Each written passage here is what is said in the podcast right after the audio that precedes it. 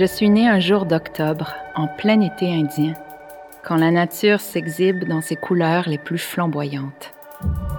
Je suis une femme née en octobre, au temps des révolutions, nombreuses à marquer l'époque. Le Indian American Movement, de l'autre côté de la frontière, l'occupation d'Alcatraz, le siège de Wounded Knee, le mouvement Peace and Love en réponse à la guerre du Vietnam, le mouvement de décolonisation en Afrique aussi. C'est juste après la parution du livre blanc de Pierre Elliott Trudeau et juste avant la création de l'Association des femmes autochtones du Québec ici. C'est l'éclosion partout de mouvements de femmes autochtones au pays.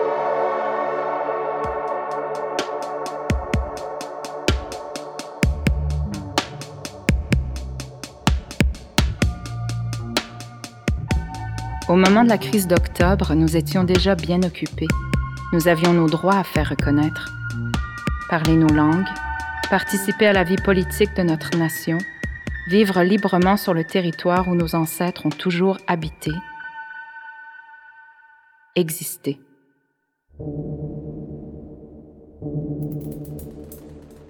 Je suis une femme née des révoltes face aux injustices qui perdurent génération après génération contre les femmes, les communautés, les hommes.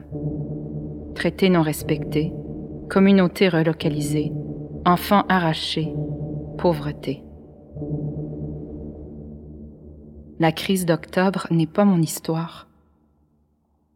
La crise, pour moi, c'est celle d'Oka, même s'il s'agissait plutôt d'une résistance qui a permis à des milliers d'Autochtones de se rallier. La crise, pour nous, c'est tous les mois de l'année, alors que les femmes continuent de disparaître, que les enfants sont placés en familles d'accueil par milliers, que nos droits territoriaux ne sont toujours pas reconnus, que plusieurs communautés n'ont toujours pas accès à l'eau potable, que la loi sur les Indiens détermine encore qui nous sommes. Je fouille dans les archives et trouve des photos, vestiges de mémoire de toutes ces femmes qui ont lutté contre l'assimilation forcée des photos de femmes militantes devant les tribunaux.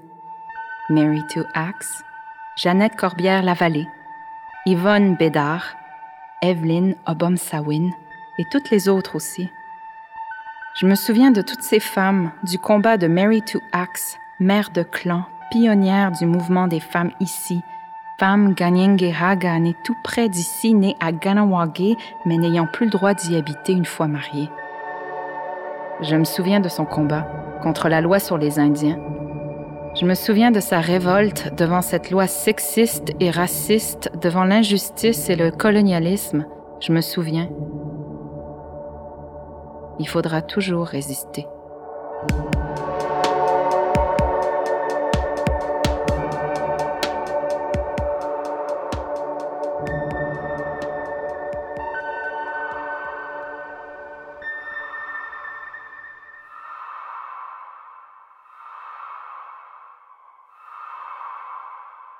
Ici, c'est chez nous. Nous ne sommes pas des invités sur nos terres. Nous avons toujours été des peuples souverains. Vos lois ne viendront jamais à bout du feu sacré qui gronde en nous.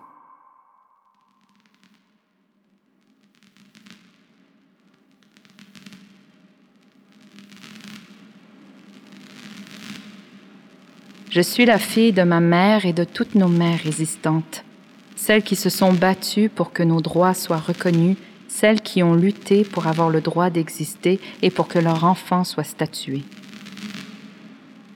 Je suis à la fois fille et sœur de toutes ces femmes.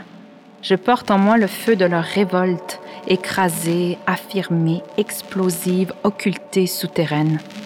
Je porte en moi leur exaspération, leur impatience, leur frustration. C'est le feu de leur colère qui les amène à ne jamais abdiquer. Ce feu, je le reconnais dans leur regard et leur allure fière quand elles fixent l'objectif de la caméra sur les photos d'archives, leur bébé aux fesses blanches blotties contre elles dans leur ceinture à franges. Ce feu, je le vois sur les photos qui défilent sur les médias sociaux quand elles manifestent dans les rues au son des tambours. Ce feu dans les yeux et au ventre est le même, toujours prêt à être allumé. Nous sommes femmes, flammes, femmes de toutes les luttes, Pour la terre, nous saurons toujours nous battre. Nous sommes filles de matriarches, filles du maïs, de la courge et du tabac. Nous sommes les femmes d'octobre. Texte et narration, Émilie Monet. Autre voix, Viviane Michel. Mise en voix, Solène Paré. Musicienne, Franny Holder. Enregistrement et mixage, Alexis Rioux. Ce balado a été réalisé dans le cadre du projet Je suis une femme d'octobre, tenu à Espace Go du 1er au 31 octobre 2020.